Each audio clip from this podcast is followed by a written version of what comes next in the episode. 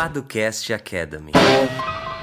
E tá começando mais um Padocast Academy. Aqui é o Henrique Paduan. E aqui é Lucas Seta. Que, para quem não nos conhece ainda, nós somos os fundadores da Paduan Seta e do Jurídico por Assinatura, que é uma plataforma que oferece proteção jurídica para as startups. Então, se você quiser conhecer um pouquinho mais do nosso modelo de negócio, como funciona, quanto custa, uh, o que você vai ter de benefício nessa plataforma, acessa o link que vai estar aqui na descrição, Jurídico para Startups. E caso fique com mais alguma dúvida ou queira uh, nos conhecer melhor, você pode agendar uma reunião conosco, né, Seta? É isso, né? Reunião online gratuita, veja só. É só entrar em paduanceta.com/agenda. Aí lá você escolhe o melhor dia, melhor hora para você. A gente bate um papo, tira a sua dúvida e segue adiante, né? Exatamente. É isso. Além disso, esse episódio que você está ouvindo faz parte do Padocast Academy, né, Henrique? Que é o nosso uhum. podcast que a gente tira dúvidas jurídicas de forma mais simples e direta, enfim, sem tanta enrolação, em episódios mais curtos. Dúvidas comuns aos empreendedores, né? Que normalmente não são tiradas, enfim. Mas além disso, a gente também tem o Padocast Empreendedor, tá aqui no mesmo feed. Então, caso você ainda não conheça, a gente conversa com empreendedores e atores dos ecossistemas de inovação e startups ao redor do país. A gente já conversou com muita gente de, dos mais diferentes estados, né, Henrique? Uhum. Já, muita gente ou não? Ah, é, acho que de quase todas as regiões, eu acho. A gente podia tentar zerar os estados, não? É, eu acho que é uma boa, né? É, vamos, vamos levantar isso aí, a gente, a gente pensa. Então, se você quer participar do podcast empreendedor, manda uma mensagem pra gente que a gente bate um papo. É tá isso, tá bom então. Se você diz, mandem para o Henrique. Além disso, você também pode assinar a nossa newsletter, né, Henrique? É abre.aí barra é o link. E lá você assina e recebe toda semana o lançamento do nosso podcast, também os artigos que a gente elaborou naquela semana. Toda semana a gente tem dois novos artigos no nosso blog. É, a gente também indica alguns eventos para você participar online, né, nesse momento de pandemia. Enfim, uma série de conteúdos. É só assinar em abre.aí barra.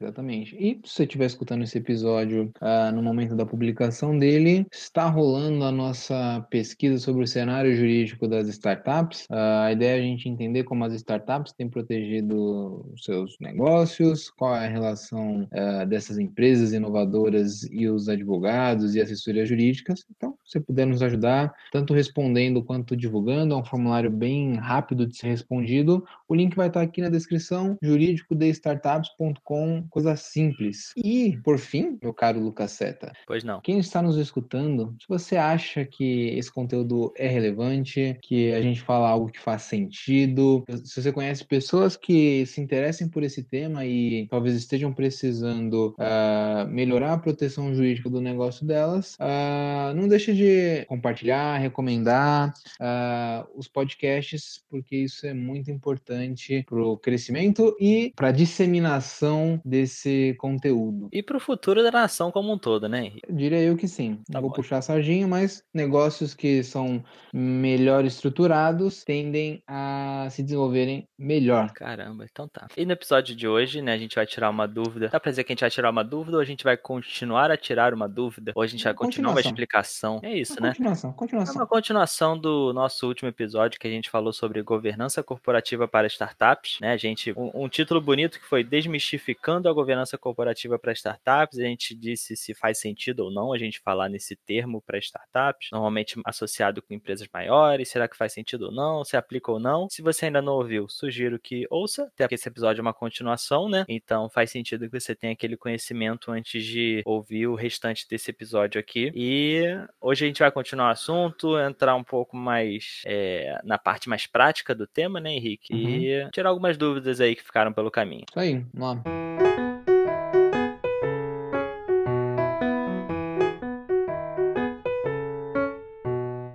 Continuando, né, Seta? No primeiro episódio a gente falou que pode fazer sentido falar em governança para startups. Uh, essa palavra aí é meio um pouco estranha, né? Assim, não estranha, mas um pouco afastada da realidade das pessoas.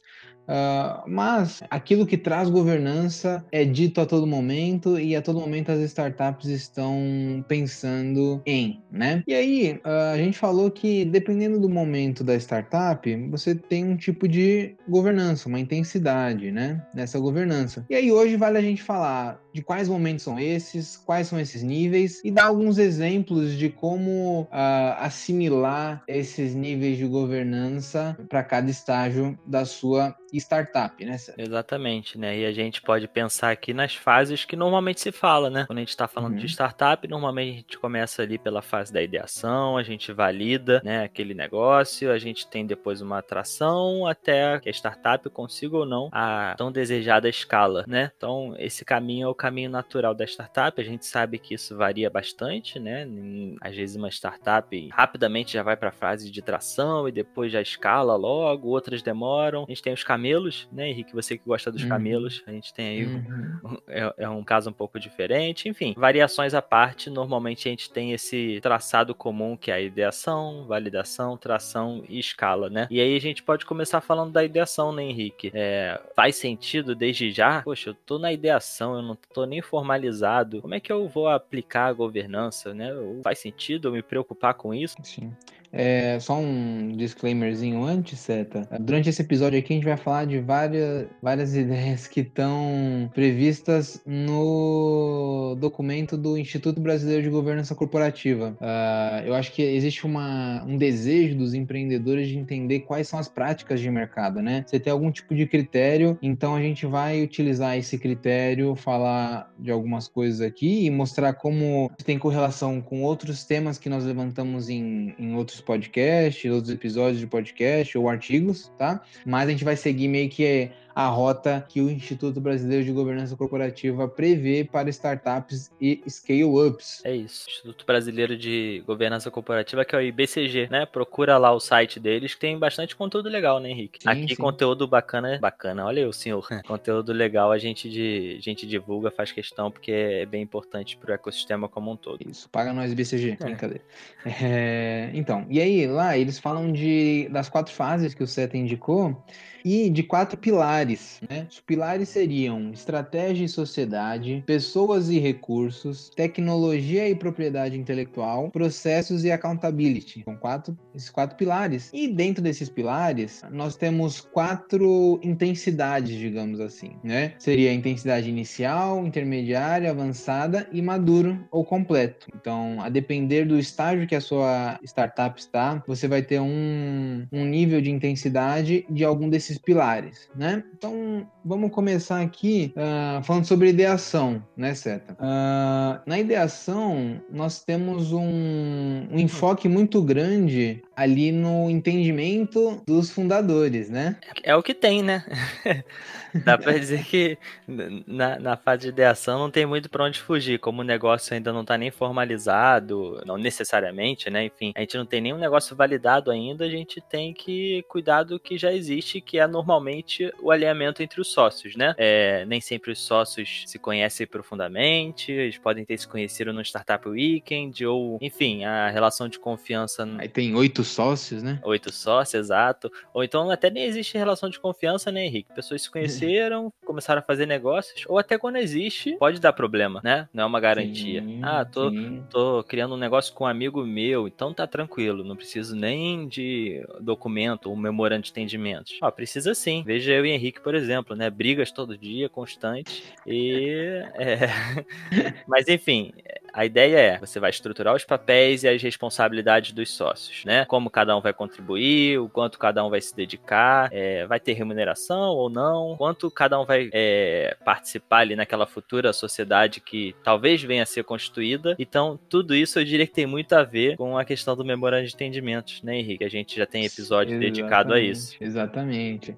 Veja como as coisas vão, vão se encaixando agora, né? E quando você coloca o nome governança, parece que é coisa de outro mundo. Mas a gente só tá falando uhum. aqui de criar um memorando de entendimentos para estabelecer obrigações dos futuros sócios, as participações societárias, uh, os gatilhos e por aí vai, né? Então, esse daí é o, o ponto inicial, né? E aí, aqui no estudo, eles colocam um grau de intensidade, que seria o, o inicial para esse pilar, né? E ele fala de outro pilar também, Seta, que é a tecnologia e a propriedade intelectual, né? Uh, principalmente negócio que você tem desenvolvimento de software, coisas desse sentido, e até marca, né? Uh, às, vezes, às vezes um negócio vale mais pela marca do que qualquer outra coisa. Às vezes uh, tudo que você tem é aquela marca, né? Exatamente, exatamente.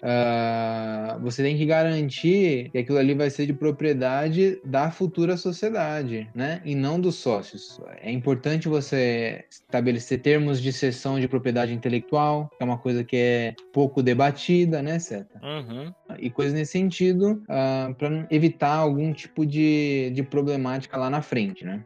Exatamente. É isso, né? E se a gente pensar ali realmente no, no início da jornada, você se preocupando com a relação entre os sócios e com essas propriedades intelectuais que estão surgindo, né? Domínio, uhum. marca e software, por exemplo, né? Normalmente a gente tem esses três, essa tríade, você já consegue ali dar aquele primeiro passo na governança, né? Tanto na parte de tecnologia e propriedade intelectual, quanto a parte das questões societárias, né? Uhum. Exatamente. Uh, no segundo estágio, o da validação, a gente tem um um, pequeno avanço aqui, né, certo? Ali ele está falando já num nível intermediário do pilar de estratégia e sociedade, né? Uhum. Uh, em níveis iniciais para pessoas e recursos, tecnologia e propriedade intelectual e processos e accountability. Né? No estratégia e sociedade, basicamente é o momento da formalização, da constituição do negócio, né, Sérgio? Exatamente, né? Normalmente, quando a gente fala de memorando de entendimento, é, um dos gatilhos, por exemplo, foi acionado, cumprido, não sei uhum. como é que a gente fala, né? Mas, uhum. é, e aí aquele acordo de entre os sócios inicial, ele é, é formalizado, e aí você tem agora um contrato social, por exemplo, você tem um estatuto social, se for uma SA, e você tem até um acordo de sócio negócios para complementar. É, lembrando aqui, Henrique, sempre bom, né, que a gente tem um episódio dedicado a memorando de entendimentos, um episódio dedicado a contrato social, acordo de sócios. Então, caso você tenha alguma dúvida específica sobre algum desses temas, dá uma olhadinha no nosso feed, que os episódios estão espalhados por aí. É... E vale a pena, né? Então, a gente não vai entrar aqui no conceito de cada um, mas a gente tem esse avanço na estratégia e na sociedade justamente porque agora você formaliza o negócio, né?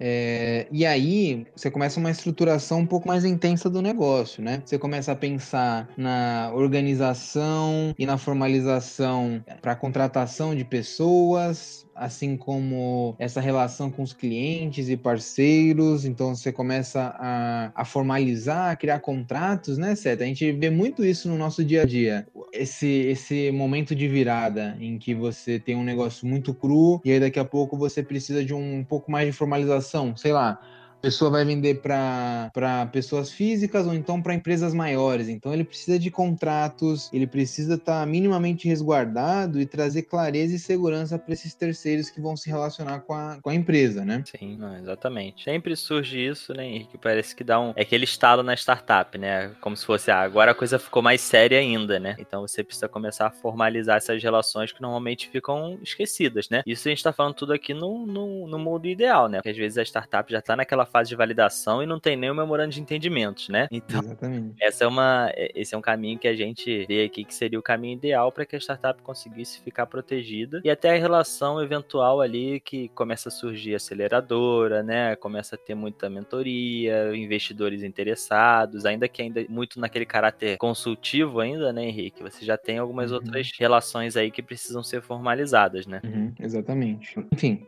a gente também tem a questão dos controles, né, internos e indicadores, mas isso é algo ainda uh, um tanto quanto sutil, né? Sutil, exatamente ainda você não tem uma, um controle muito, muito forte, né? Enfim. Uh, o terceiro estágio, que seria o da tração, aí a gente já começa a atingir níveis um pouco mais avançados, né? Não avançados, mas um pouco mais maduros. É, avançado e maduro são os outros estágios, então entendam o que eu estou dizendo aqui. A gente só tá saindo do inicial e partindo para o intermediário. Hum. é, é, na atração, uh, você tem uma questão de estratégia de sociedade, que já aí sim parte para o avançado, né, Seta? É, aí você começa a ter porque aquelas relações societárias deixam de ser aquela coisa de uma empresa que está se formalizando e começando agora, né? E pensando em possíveis é, saídas de sócio, etc. E você já começa a ter, por exemplo, uma mobilidade ali no quadro societário, né? Então, uhum. a gente começa a se preocupar mais com, por exemplo, tomada de decisão, né? Quem é que toma a decisão, em quais assuntos, enfim, o que cada um dos sócios tem ali como é, principal atividade, ou enfim, uma série de questões relacionadas a cargos e funções etc., que antes era um pouco deixada de lado, até porque era uma startup que estava iniciando e tentando se estabelecer, né? Então você hum. tem muito aquela cultura de todo mundo faz tudo, né? E agora as coisas vão ficando um pouco mais especializadas, dá pra dizer, Henrique? É, acho um pouco, talvez mais organizadas, digamos assim. Você vai. Exato, é. é. Especializado é muito. é meio forte. é, é, mas enfim, os papéis vão ficando mais claros, né? Exato. E aí, uh, nós temos um estratégia de sociedade em nível avançado e todos os outros pilares no nível intermediário. Então, a gente está avançando ali com a estruturação jurídica e não só jurídica, mas de criação de processo, né? Uhum. E uma previsão mais clara do, da situação organizacional da startup, né? E aí, uh, quando a gente está falando aqui na atração, está falando sobre essa diferença, ele até coloca isso, né? a diferença entre a posição de sócio e de executivo. Então, não necessariamente o sócio vai ser uh, o cara que toca a operação em si, né? Você vai uhum. definir melhor a tomada de decisão. Talvez você traga um administrador, uh, talvez você estruture um conselho consultivo ou de administração, tal, e começa a evoluir nessas questões relacionadas a planejamento e controle mais intenso do negócio, né? Sim, exatamente. E aí isso inclui até a parte de um, um controle, avançando um pouquinho, Henrique, é o controle hum. da propriedade intelectual, né? Sim. Que aí você já dá aquela organizada na propriedade intelectual, fez de repente os registros necessários, etc. E agora você tem que ter aquele cuidado permanente, né? Que até o, o IBCG usa essa expressão. Cuidados permanentes com relação à propriedade intelectual. Então, poxa, tá tudo direitinho, tá tudo registrado, tá tudo em dia e agora a gente monitora, né? A questão da propriedade intelectual e eventualmente surgindo novos projetos é, e, enfim, novas ideias dentro de uma startup. Acredito que isso seja algo que constantemente tem que estar na, na visão do empreendedor, né? Então você tem que ter sempre esse cuidado e já sabendo como é o percurso facilita um pouco. Então a propriedade intelectual avança nesse sentido. E avança sim, né? se mantém ali na, na, no quesito intermediário por, por essa questão de cuidado permanente, né? E você começa a ter uma questão de, como você falou, de processos, accountability, aquela questão de um controle do negócio muito mais profundo do que antes, né? Exatamente. Então, até com relação à gestão orçamentária, etc. Enfim, começa a ficar algo muito mais profundo do que era no início, né? Uhum, uhum. E aí nós temos o último estágio, né, Seta? Seria a escala, ou scale up. E aí a gente tem uma discussão, né? Isso é uma startup ainda? Talvez não seja mais, né? Uhum. Acho que aqui é um ponto de, de virada ali que você sai do, da denominação startup.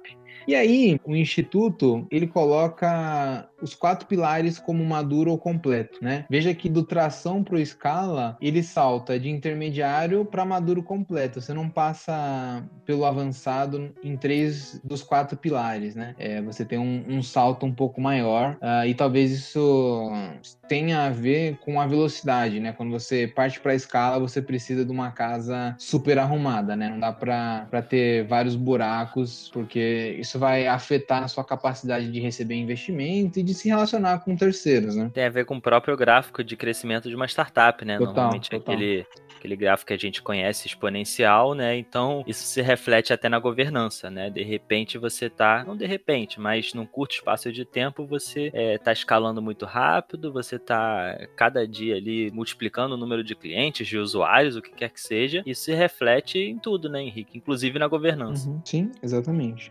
Uh, e aí é engraçado que o, no estudo eles falam que o enfoque desse estágio é consolidar as práticas de governança, uhum. né? Que você já vinha é, é, plantando, mas aqui você uh, vai consolidar de fato e vai começar a utilizar alguns instrumentos uh, mais parecidos com governanças de empresas de capital aberto e por aí vai, né? Exatamente. É, é, tem um pouquinho também, com certeza, daquela questão de. A gente falou aqui de um percurso que é o percurso ideal, mas que a gente sabe uhum. que não uhum. acontece na prática, né? Agora, quando você está escalando nesse nível assim um pouco maior, você vai olhar para trás, vai ver tudo que foi feito e vai ver o que falta fazer, né? Para você colocar tudo em dia e você vai consolidar isso. Então, é, é um momento que já não permite tantos erros, né? E tantas bobeiras, vamos dizer assim. Então, tudo se torna um pouco, tudo se torna mais complexo, né? E uhum. acho interessante que, que é um momento, por exemplo, que eles falam de programas de stock options, etc, né? Essas uhum. ferramentas um pouco mais robustas aqui, um pouco mais Sim. complexas começam a ser utilizadas. A gente também tem programa programa, olha eu. A gente,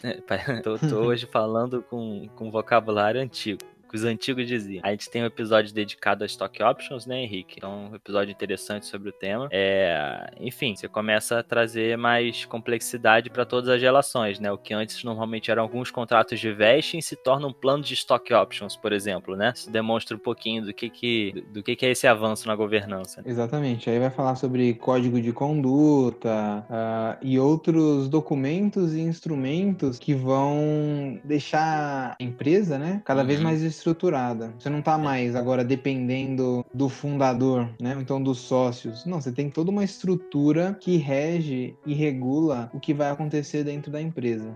Exatamente, né? Pensando, por exemplo, em propriedade intelectual, é algo interessante, começa a se aprofundar, né? Você já não basta mais proteger por exemplo, marca, domínio e etc, né? Você já tem que usar outros mecanismos que, assim, idealmente você tem que usar desde o início da sua jornada, mas que é mais difícil, né? Ele fala aqui, por exemplo, de temas como não competição, proteger segredos de negócio, é, ficar sempre de olho no seu portfólio de propriedade intelectual, são coisas que para uma startup no início ou até no meio da jornada é mais difícil, né? É, e que agora se torna algo essencial, que você já está escalando e se você não tiver uma boa gestão de propriedade intelectual, você pode ter um prejuízo muito grande, né? Então, você começa a ter que trazer mecanismos de defesa de propriedade intelectual, né? Algo que dificilmente a gente vê em startups em, em estágio menor e assim vai, né? Exatamente. E aí, é, controles internos, né? Certa auditoria por aí vai, vão ser previstas ali na política interna e nos códigos de conduta uh, e nos documentos sociais societários, né, daquela empresa,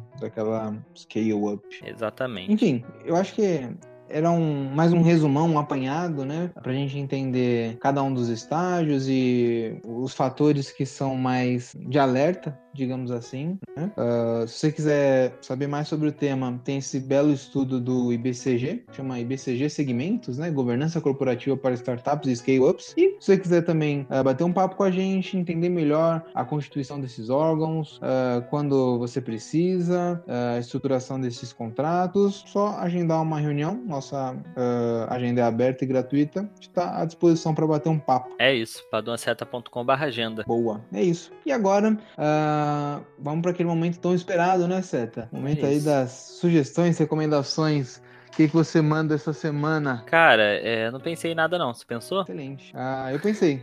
Fala aí. É, não, minha, minha recomendação vai ser joguem jogos de tabuleiro. Tá certo. Eu tenho Eu gosto de recomendações como essa que são bem, bem específicas. Não é um jogo de tabuleiro específico, é joguem jogos qualquer um. Qualquer um, porque a pessoa pode gostar de outras coisas. Eu gosto de jogos de estratégia, de, de controle de área, uh, um pouco mais competitivos. Não sou muito fã de jogos é, de cooperação uh, e coisas do tipo. Então, vai aí do seu perfil, mas por que eu tô dizendo isso? O Seta tá acompanhando que eu tô um pouco é... envolvido envolvido com isso. É. Semana passada comprei um War uh, com a ideia de tirar os meus. as crianças, né, da família da frente do videogame, né? É, tentar trazer uma coisa diferente, uh, algo que trouxesse uma interação, uh, alguns ensinamentos e, e, e um Uma outra atividade, né? não sei quem é que tem algum contato com criança. Hoje em dia as crianças passam um dia todo na frente da tela uh, e sei lá, acho um pouco. Nem sempre isso é saudável. Enfim, aí eu comprei War. Uh, meu primo de 12 anos, ele ficou apaixonado pelo jogo, nunca tinha jogado. Uh, ele só ficava jogando Free Fire, Fortnite e sei lá mais o que. E aí ele ficou apaixonado pelo jogo, não queria parar de jogar, é, me agradeceu por ter comprado. Então, uh, acho que vale ter essa, esse tipo de experiência. E, e, não necessariamente só com crianças, né? Acho que entre amigos, entre familiares, uh, esse tipo de momento traz ali uma interação e um tempo das pessoas estarem juntas e ainda se divertindo de alguma maneira. Então, essa é a minha recomendação. Eu gosto de War e tô atrás de milhares de outros jogos aqui, tipo Tikal, Rising Sun. Então, vejam. E, e, eu descobri que é um. Eu não sabia disso, porque eu não tinha muito contato com esse mundo. É uma coisa absurda, né, Seta? Tem muita gente falando sobre isso, pessoas apaixonadíssimas que vivem por isso, basicamente. Então, é muito louco. Enfim, essa é a minha recomendação. Então, cara, minha recomendação, então, aproveitando a sua aí, vai ser um jogo de tabuleiro também, Caraca. chamado Dixit. Cara, esse jogo é muito bom, é excelente, é, não tem nada a ver com estratégia, é um jogo voltado para imaginação e foge do circuito tradicional né, de jogos. É, acho que para quem conhece minimamente jogo de tabuleiro já ouviu falar em Dixit ou já jogou, então não é uma grande surpresa, mas já que você trouxe o assunto à tona, vou recomendar para aqueles que não conhecem ainda. Vale uhum. muito a pena, vale muito a pena, dá para bastante gente jogar, fácil de aprender, não tem mistério, não demora horas e é, é excelente jogo. Dá, é aquele jogo que você pode ficar depressivo ou rir muito, entendeu, Henrique? Aí cabe a você e ao seu grupo de amigos decidir qual é a vibe, entendeu? Então, assim, já joguei, já fiquei depressivo? Já. Já joguei, já ri? Já. Então, assim, é, escolha a sua vibe aí, mas o jogo é muito bom, vale muito a pena. Caramba, é uma baita de uma indicação aí. Fica a sugestão. A Dixit é D-I-X-I-T. Esse, que eu, esse que eu ia falar. É, isso é importante, porque dia desse, nas minhas buscas, eu passei por esse jogo, então é bom falar aí como é que escreve o negócio. Show. É isso? É isso. Valeu, tá. até semana que vem. Até.